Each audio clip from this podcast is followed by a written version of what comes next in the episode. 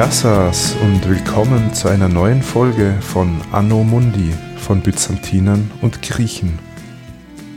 In den letzten Folgen zur Chronologie des oströmischen Byzantinischen Reiches haben wir die Geschichte des vierten Jahrhunderts besprochen und dazu soll diese Episode eine Art Ergänzung sein.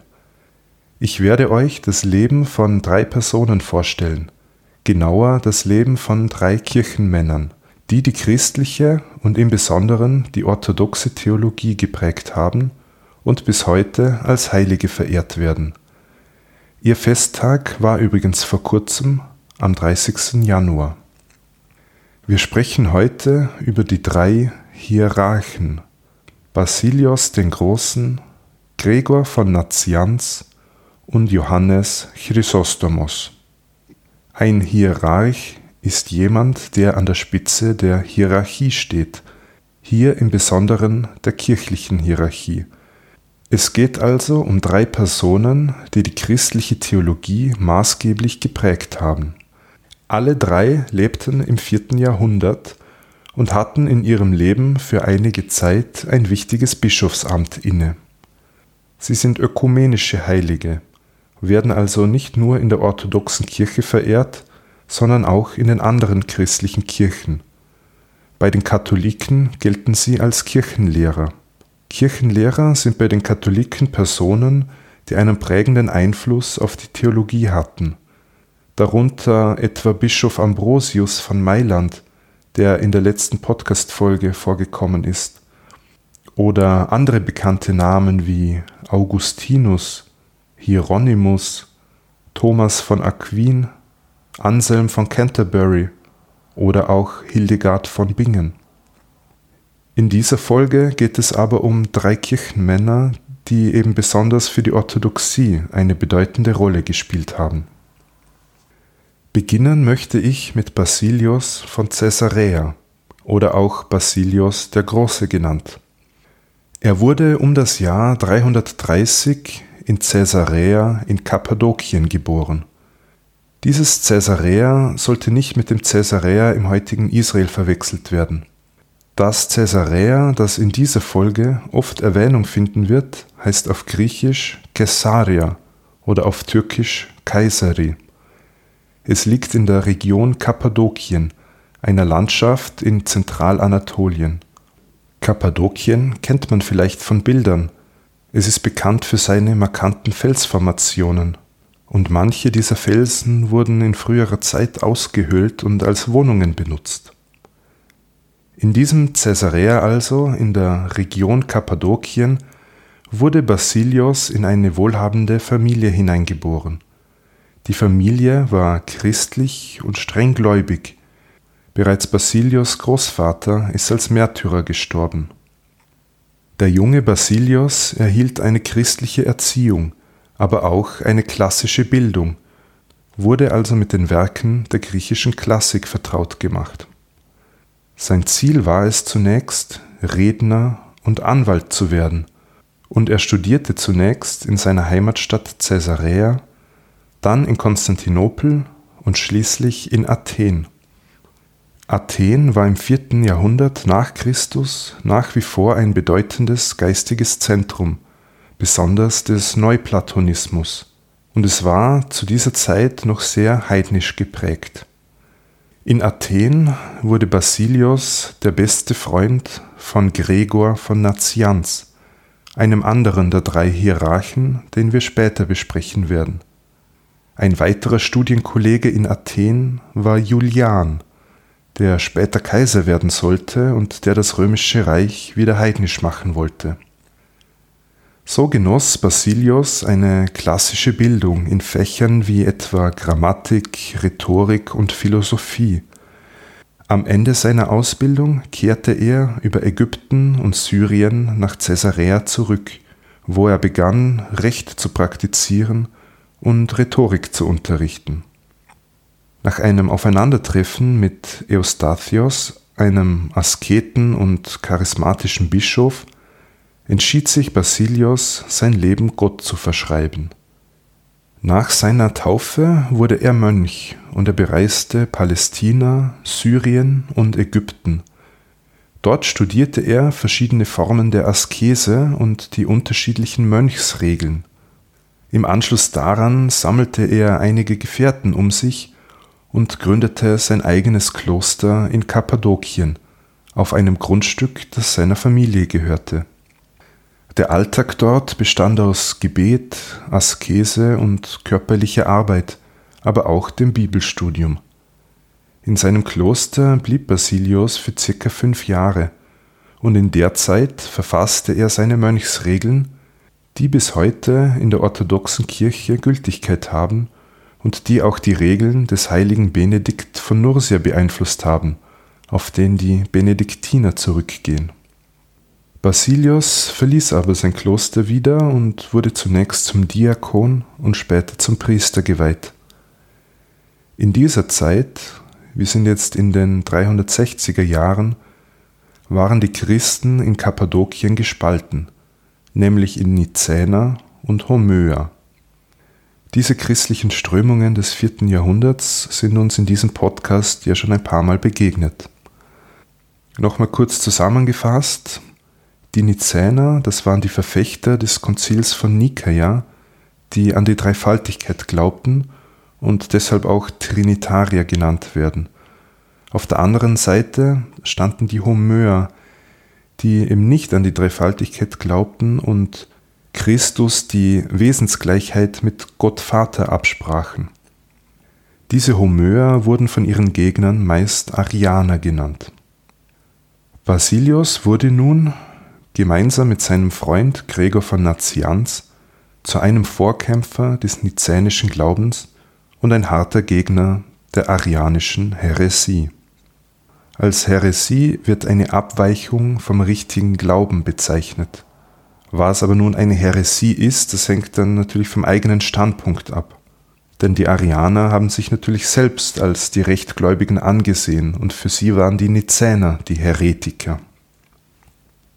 Die beiden, also Basilios und Gregor von Nazianz, nahmen an rhetorischen Wettbewerben teil, wo sie gegen arianische Theologen und Rhetoren antraten. Angeblich schickte sogar der arianische Kaiser Valens seine Agenten, um diesen Bewerb zu überwachen.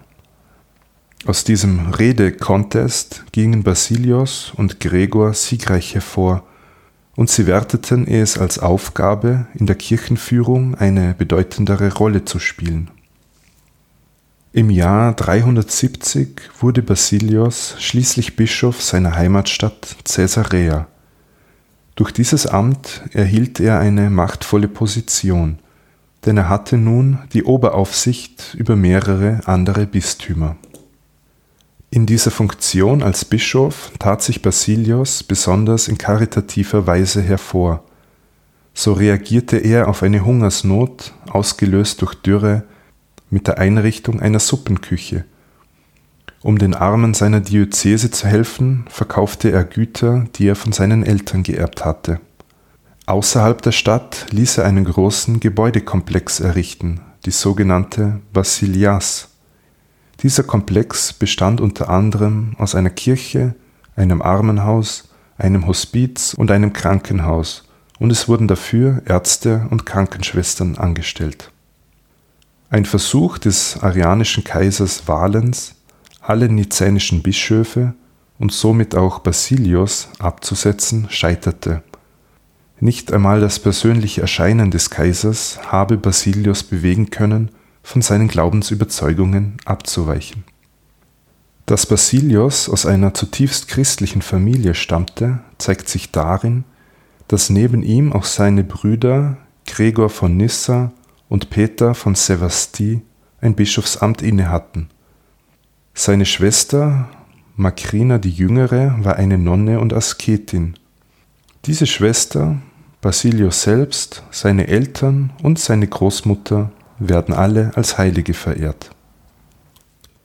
Basilios, sein Bruder Gregor von Nyssa und sein Freund Gregor von Nazianz werden auch als kappadokische Väter bezeichnet. Diese hatten großen Anteil an der Weiterentwicklung der christlichen Theologie. Das zeigt sich in der Synthese der Philosophie eines Platon und eines Origenes mit dem orthodoxen Dogma. Besonders wichtig bei ihnen war die Dreifaltigkeitslehre, wodurch sie eine wichtige Rolle in der Auseinandersetzung mit anderen Glaubensrichtungen spielten. Basilius starb in Caesarea im Alter von circa 50 Jahren. Als Sterbetag ist der 1. Januar 379 überliefert. Somit ist sein Gedenktag in der orthodoxen Kirche der 1. Januar. Von Basilius sind viele Schriften überliefert. Eine Abhandlung über den Heiligen Geist, Homilien, also so etwas wie Predigten über das Hexaemeron, die Schöpfung der Welt in sechs Tagen laut Genesis, einige Gebete, eine Erläuterung der Psalmen oder etwa ein Brief an seinen Neffen. Darin erklärt er, dass das Studium der klassischen, also heidnischen Literatur auch für junge christliche Männer von Nutzen sein kann. Die klassische Literatur soll also nicht, wie von manchen radikalen Christen gefordert, verboten werden, sondern ausgewählte Werke sollen weiterhin studiert werden, denn auch manche pagane Werke können, laut Basilius, moralisch wertvoll sein. Besondere Bedeutung schrieb er Homer und Platon zu. Somit trug Basilius auch zur Definition der Beziehung zwischen Christentum und heidnischer klassischer Literatur bei. Das Werk über das Mönchsleben, ein ethisches Handbuch, dessen Regeln in der orthodoxen Kirche bis heute Anwendung finden, habe ich ja bereits erwähnt. Basilius bevorzugte die koinobitische Lebensweise, also nicht das Einsiedlertum, sondern das Leben in losen Mönchsgemeinschaften. Wichtig für ihn war auch die Balance zwischen Arbeit und Gebet, und die Mönche sollen auch eine soziale und kulturelle Rolle spielen. Und warum wir so viel über Basilius wissen, liegt daran, dass circa 300 Briefe von ihm überliefert sind. Unter seinem Namen ist auch eine Liturgie überliefert, also eine Gottesdienstordnung. An den meisten Tagen des Jahres wird in der orthodoxen Kirche die göttliche Liturgie des Johannes Chrysostomos zelebriert, aber an bestimmten Feiertagen, zum Beispiel an Weihnachten, wird noch das Liturgieformular des Basilius verwendet. Und auch heute noch kennt in Griechenland Basilios jedes Kind. Denn dort bringt nicht das Christkind oder der Weihnachtsmann die Geschenke, sondern Aios Vasilis, der heilige Basilios, und zwar an seinem Gedenktag, dem 1. Januar. An diesem Tag, also an Neujahr, wird traditionell auch die Vassilopita gebacken, ein Brot oder Kuchen, worin eine Münze mitgebacken wird. Demjenigen, der das Stück mit der Münze erhalten hat, soll das neue Jahr Glück bringen. Die zahlreichen Reliquien des heiligen Basilios sind auf der Welt zerstreut. Sein Kopf befindet sich in einem Kloster am Berg Athos. Und das sagenumwobene Schwert des Roland aus dem Rolandlied soll unter anderem Blut des heiligen Basilius enthalten. Das war es soweit zu Basilius dem Großen. Kommen wir nun zum zweiten Hierarchen, dem engen Freund von Basilius, Gregor von Nazianz, auch Gregor der Theologe genannt. Gregor war ungefähr gleich alt wie Basilius und wurde auch so circa im Jahr 330 geboren, und zwar in der Stadt Nazianz, griechisch Nasiansos, ebenfalls in Kappadokien. Gregors Eltern waren wohlhabende Landbesitzer. Sein Vater, Gregor von Nazianz der Ältere, war ursprünglich ein Hypsistarier, Anhänger einer Religion, die sowohl jüdische als auch heidnische Elemente beinhaltete. In dieser Religion, die in Kappadokien verbreitet war, wurde ein höchstes Wesen verehrt, und von daher kommt auch der Name, denn Hypsistos bedeutet der Höchste. Doch unter dem Einfluss seiner Frau konvertierte Gregor senior zum Christentum und wurde sogar Bischof der Stadt Nazianz. Da Gregor ebenso wie Basilios aus einer wohlhabenden Familie stammte, konnte er studieren gehen. Zunächst studierte er in Caesarea, anschließend in Alexandria in Ägypten und dann macht er sich auf den Weg nach Athen. Angeblich ist während der Überfahrt mit dem Schiff ein Sturm aufgezogen.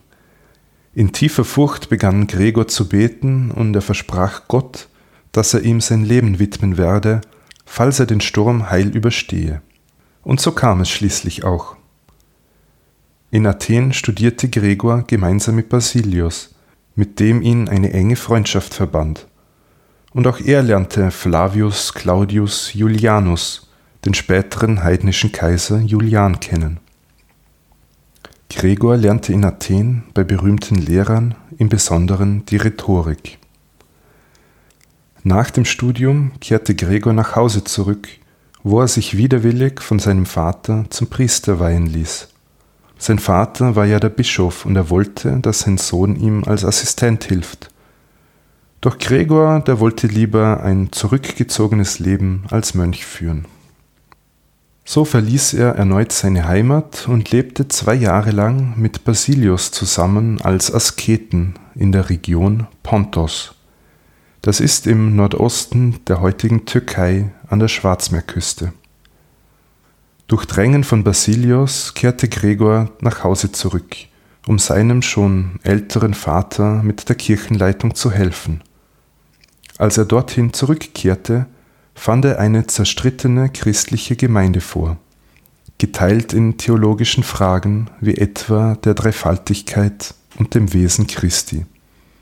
Durch sein diplomatisches Geschick und seine Redekunst trug Gregor dazu bei, diese Gräben zu überwinden. Ungefähr in der Zeit wurde sein alter Kommilitone Julian römischer Kaiser und unternahm Schritte, um das Christentum zugunsten der heidnischen Kulte zurückzudrängen. Mehr zu Julian könnt ihr in Folge 3 hören, aber ich hoffe ohnehin, dass ihr euch die Episoden in der richtigen Reihenfolge anhört. Gegen diesen Kaiser und seine Politik verfasste Gregor Schmähschriften. Doch schon bald starb Kaiser Julian während seines Persienfeldzuges. Damit endete auch die Verfolgung christlicher Kritiker. Wie vorhin bei Basilius schon erwähnt, waren die Christen in der Region Kappadokien tief gespalten zwischen den Nizänern und den Arianern. Und auch Gregor nahm an den öffentlichen Debatten teil, wo er gemeinsam mit Basilius gegen die arianische, aus ihrer Sicht ihre Lehre auftraten. Und das nicht unerfolgreich. Nachdem Basilius im Jahr 370 Bischof von Caesarea geworden war, erhob er Gregor zum Bischof der Stadt Sassima. Basilius tat dies, um mit Gregor einen eloquenten, erfahrenen Mitstreiter als Bischof zu haben und somit seine eigene Position im innerkirchlichen Streit zu stärken. Gregor war davon wenig begeistert. Er fühlte sich in dieser führenden Rolle nicht wohl. Gregor war auch fast nie in seiner Bischofsstadt, wofür er von seinem nun Vorgesetzten Basilius auch gescholten wurde. Als Gregors Vater im Sterben lag, übernahm Gregor in der Heimat die Leitung der Diözese, wollte aber auf keinen Fall ihr Bischof werden. Auch seine Mutter und seine Geschwister verstarben, und Gregor zog sich in ein Kloster zurück, wo er für drei Jahre lebte. Als sein alter Freund Basilius starb, konnte Gregor aus gesundheitlichen Gründen nicht am Begräbnis teilnehmen. Erhalten ist aber ein Beileidsschreiben, das er an Basilius Bruder geschickt hat. Zusätzlich verfasste er zwölf Gedichte in Erinnerung an seinen Freund. Ungefähr um dieselbe Zeit kam es zu politischen Umbrüchen, und hier knüpft diese Folge an die vorhergehende Folge an. Kaiser Valens starb im Jahr 378 in der Schlacht von Adrianopel gegen die Westgoten. Darüber dürften Gregor und seine Mitstreiter nicht allzu traurig gewesen sein, denn Valens war Anhänger der homöischen, arianischen Ausrichtung des Christentums, also innerkirchlich ein Gegner von Gregor. Nachfolger als Kaiser für den Osten des römischen Reiches wurde Theodosius, und dieser war Nizäner, also Anhänger der Dreifaltigkeitslehre und somit auf derselben Seite wie Gregor.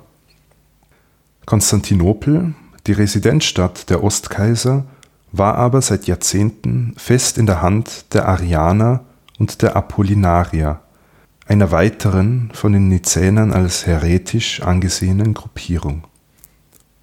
Die Nizäner baten nun Gregor um Hilfe, um in Konstantinopel eine nizänische Gemeinde aufzubauen und die Stadt von den Heretikern zu befreien. Nach langer Überlegung willigte er ein und er zog nach Konstantinopel. Seine Cousine besaß in der Stadt eine Villa, die sie ihm überließ und deren Räumlichkeiten fortan als Kirche dienten. Dort hielt er seine fünf Reden über den nizänischen Glauben, in der er die Natur der Dreifaltigkeit erklärte. Seine Predigten kamen bei den Leuten gut an, denn Gregor war ein brillanter Redner und immer mehr Personen versammelten sich in seiner Kirche. Doch sein Erfolg brachte ihm auch reichlich Gegnerschaft. So stürmte in der Osternacht ein arianischer Mob Gregors Kirche während der Messfeier. Gregor wurde verwundet, ein anderer Bischof kam dabei ums Leben. Nach diesen Vorfällen und nach innerkirchlichen Intrigenspielchen wollte Gregor schon zurücktreten, konnte aber noch von seinen Anhängern umgestimmt werden. Im Jahr 380 kam zum ersten Mal Kaiser Theodosius nach Konstantinopel und er stellte sich sogleich auf die Seite Gregors. Der Kaiser wollte den Arianismus in der Stadt bekämpfen und setzte den bisherigen arianischen Bischof Demophilos ab. Und er erhob Gregor zum Bischof von Konstantinopel. Als weiterer Schritt, um die christliche Kirche hinter dem nizänischen Glauben zu vereinen, berief Kaiser Theodosius ein Konzil ein. Das erste Konzil von Konstantinopel, auch zweites ökumenisches Konzil genannt, nach dem Konzil von Nikaia etwa 55 Jahre zuvor.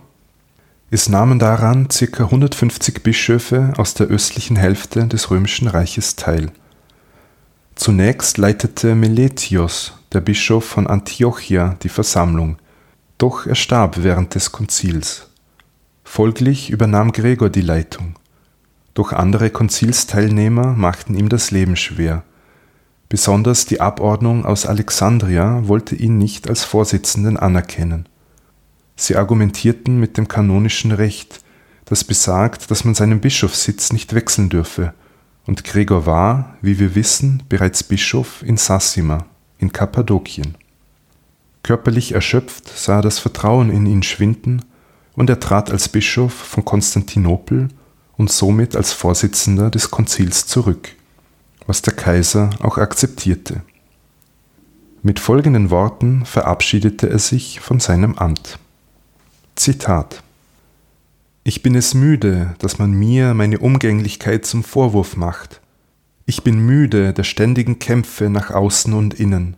Ich ertrage euren Zirkus und euer Theater nicht mehr länger, diese gegenseitige Eifersucht. Heute sitzen wir zusammen im Altarraum der Kirche und konzelebrieren, einig im Glauben, wenn es der Stand der Auseinandersetzungen gerade so fügt. Morgen aber setzen wir uns getrennt, wenn der Wind aus einer anderen Richtung weht, uneins im Glauben. Andere mögen daran ihr Vermögen haben, ich nicht. Lebt wohl, ihr Kaiser und Paläste, ihr Diener des Kaisers und seine Kammerherren. Ob ihr dem Kaiser die Treue haltet, weiß ich nicht. Gott gegenüber kennt ihr jedenfalls so gut wie keine Treue. Lebe wohl, große Stadt, von Christus geliebt. Lebt wohl, ihr Engel, Hüter dieser Stätte und meines Kommens und Gehens. Lebe wohl, heiligste Trinität, Gegenstand meiner Gedanken, mein ganzer Stolz, behüte mein Volk. Es ist mein Volk, auch wenn es nun einen anderen Hirten bekommen soll. Die anderen Konzilsteilnehmer waren von diesem Schritt überrascht. Doch Gregor selbst, wie wir gehört haben, scheint ziemlich erleichtert gewesen zu sein. Er kehrte schließlich in seine kappadokische Heimat zurück und übernahm das Bischofsamt von Nazianz, das bereits sein Vater innegehabt hatte.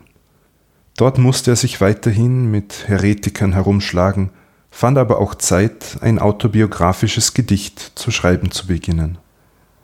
Schließlich zwang ihn sein schwacher Gesundheitszustand, das Bischofsamt aufzugeben, und er zog als Einsiedler auf ein vom Vater geerbtes Gut zurück. Dort schrieb er den Großteil seiner poetischen Werke. Es sind über 100 kürzere Gedichte, ein autobiografisches Gedicht von fast 2000 Versen stellte er hier fertig, dazu noch Grabreden, Epigramme und Briefe. Dort in seiner Heimat starb Gregor von Nazianz mit circa 60 Jahren. Als Sterbetag und somit Gedenktag gilt der 25. Januar 390. Begraben wurde er in Nazianz. Seine Gebeine transferierte man im Jahr 950, also über ein halbes Jahrtausend später, nach Konstantinopel in die Apostelkirche. Teile der Reliquien wurden im vierten Kreuzzug 1204 geraubt und kamen in den Westen, wo sie nach Rom in den Petersdom gelangten.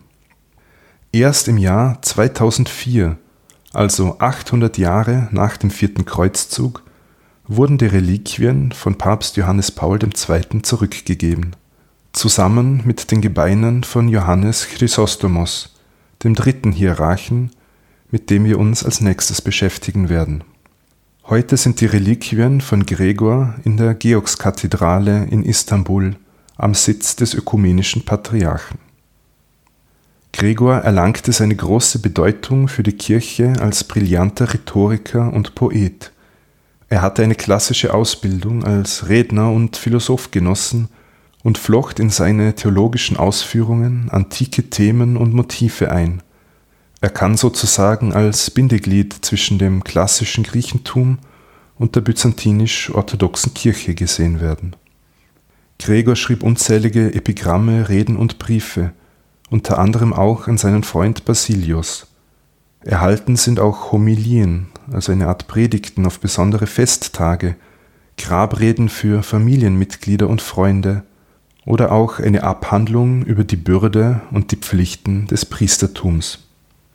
Von Gregors Schriften sind zum Glück viele erhalten. Familienmitglieder von ihm bewahrten sie auf, edierten und veröffentlichten sie. Und bereits ab ca. 400 wurden sie ins Lateinische übersetzt. Gregors theologische Bedeutung liegt in der Verteidigung der Dreifaltigkeitslehre. Er prägte diese stark, besonders weil er das Verhältnis der drei Personen, Gott Vater, der Sohn und der Heilige Geist, zueinander ausgearbeitet hat. Und er machte sich Gedanken über die Natur dieser drei Personen. Das war es soweit von Gregor von Nazianz. Kommen wir nun zum dritten Hierarchen, zu Johannes Chrysostomos. Dieser war circa 15 bis 20 Jahre jünger als die anderen beiden. Und falls ihr euch fragt, was Chrysostomos bedeutet, Chrysostomos heißt übersetzt Goldmund. Dieser Beiname wurde ihm später wegen seiner außerordentlichen Eloquenz gegeben. Johannes Chrysostomos ist, wie gesagt, der jüngste der drei Hierarchen er wurde in den 340er Jahren in Antiochia geboren. Das ist das heutige Antakya im Süden der Türkei. Damals war Antiochia eine bedeutende Stadt und auch ein wichtiger Bischofssitz. Johannes wurde in eine christliche Familie hineingeboren. Sein Vater war ein Offizier im römischen Heer, starb aber bald nach der Geburt von Johannes. Wie schon bei Basilius dem Großen und Gregor von Nazianz ermöglichte der relative Wohlstand der Familie eine gute schulische Ausbildung. Johannes wurde Schüler von Libanios, einem heidnischen Rhetor, von dem er die Redekunst erlernte.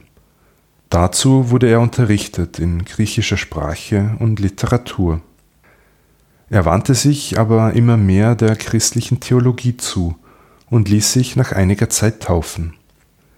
Nach dem Tod seiner Mutter zog sich Johannes als Mönch in die Einsamkeit zurück, wohnte nun in einer Höhle in den syrischen Bergen und führte ein streng asketisches Leben. Dazu gehörten dauerhaftes Aufrechtstehen, wenig Schlaf und das Auswendiglernen der Bibel. Die Entbehrungen in dieser Zeit machten ihm körperlich zu schaffen, und sein immer schlechter werdender Gesundheitszustand zwang ihn zur Rückkehr nach Antiochia. Dort wurde er zunächst als Diakon und ein paar Jahre später als Priester ordiniert. Johannes wurde in Antiochia sehr populär, aufgrund seiner rednerischen Begabung, im Besonderen wegen seiner Kommentare zu Bibelstellen.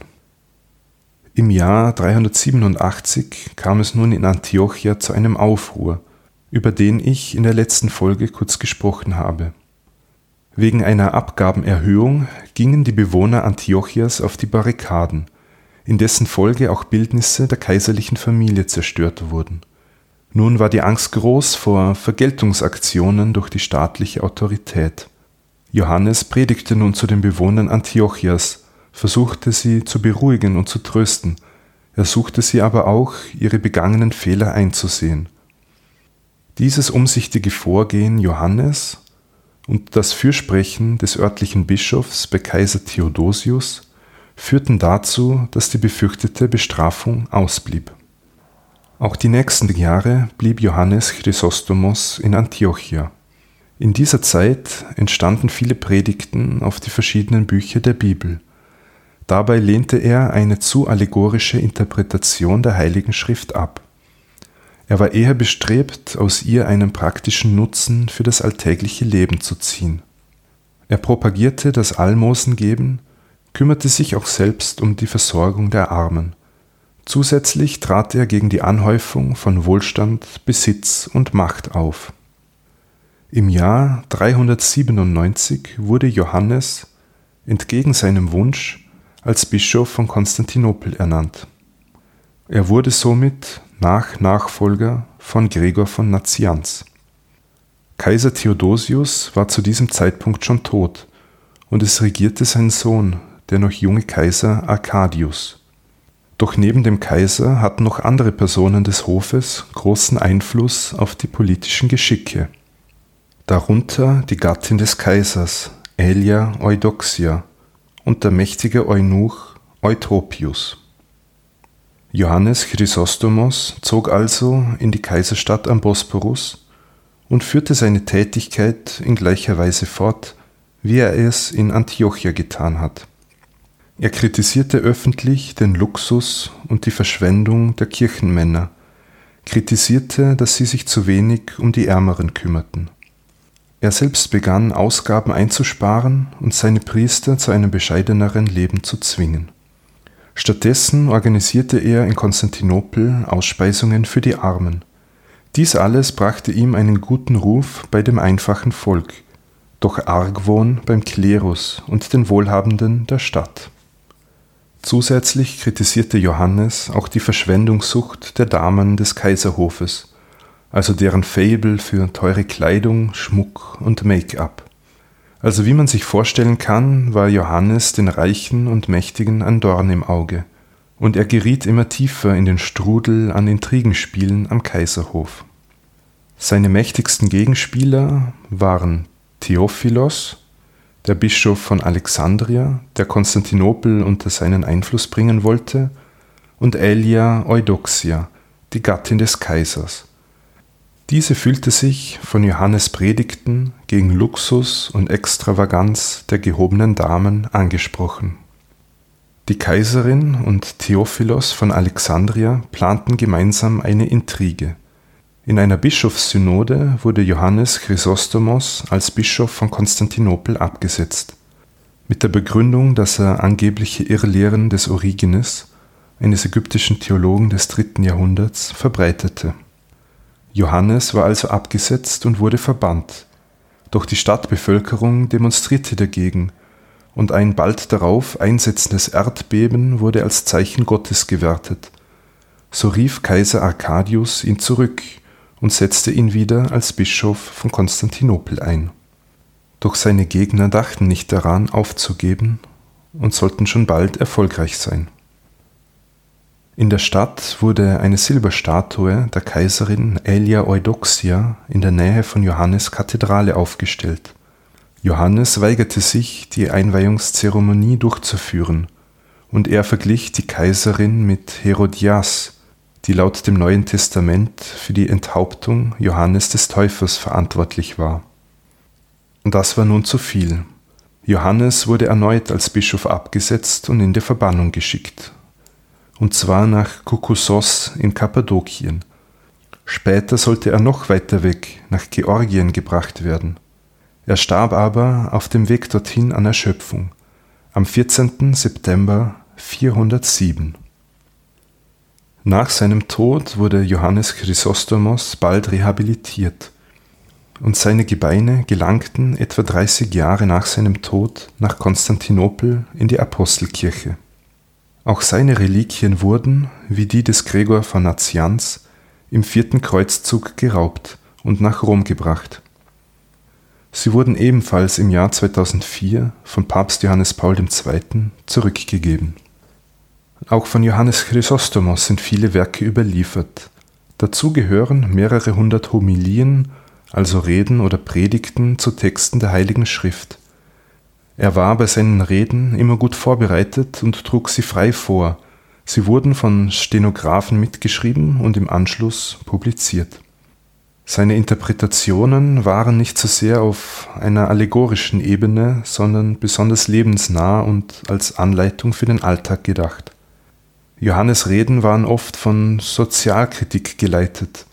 Er prangerte die Reichen an, die auf Kosten der Armen lebten. Er propagierte das Geben von Almosen und verdammte den Amtsmissbrauch zu großen Reichtum und die Aufführung von öffentlichen Spielen. Nicht verschweigen sollte man Johannes antijüdische Reden, die auch gegen Christen gerichtet waren, die jüdische Bräuche wie etwa die Beschneidung annahmen. Er machte die Juden nach wie vor für die Kreuzigung Jesu verantwortlich. Des Weiteren sind von Johannes Chrysostomos einige Abhandlungen und ein paar Briefe erhalten.